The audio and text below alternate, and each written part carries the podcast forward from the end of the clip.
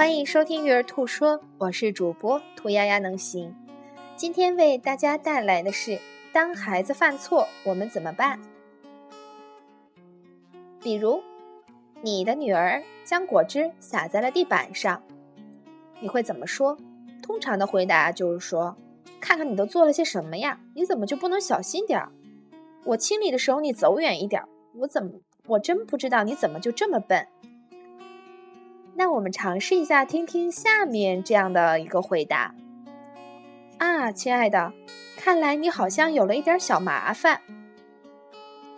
你希望自己去拿抹布来，还是我帮你取？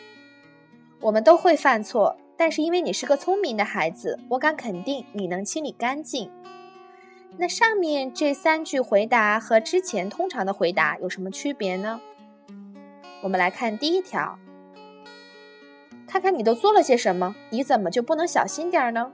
其实这是责备的口气。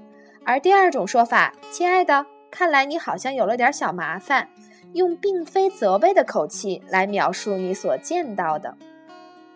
那第二句话，我清理的时候你走远一点。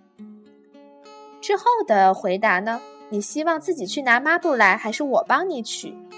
这其实是给予孩子解决问题的选择。关于第三句话，我真不知道你怎么就这么笨。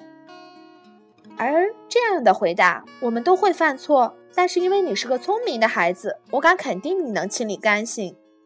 其实是留给孩子完整的尊严。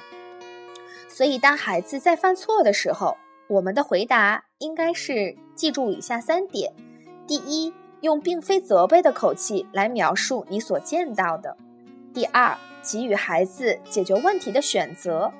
第三，留给孩子完整的尊严。下一次，当我们的孩子在犯错误的时候，我们可以用以上三点来尝试一下，看看孩子会有什么意想不到的反馈呢？感谢你的收听。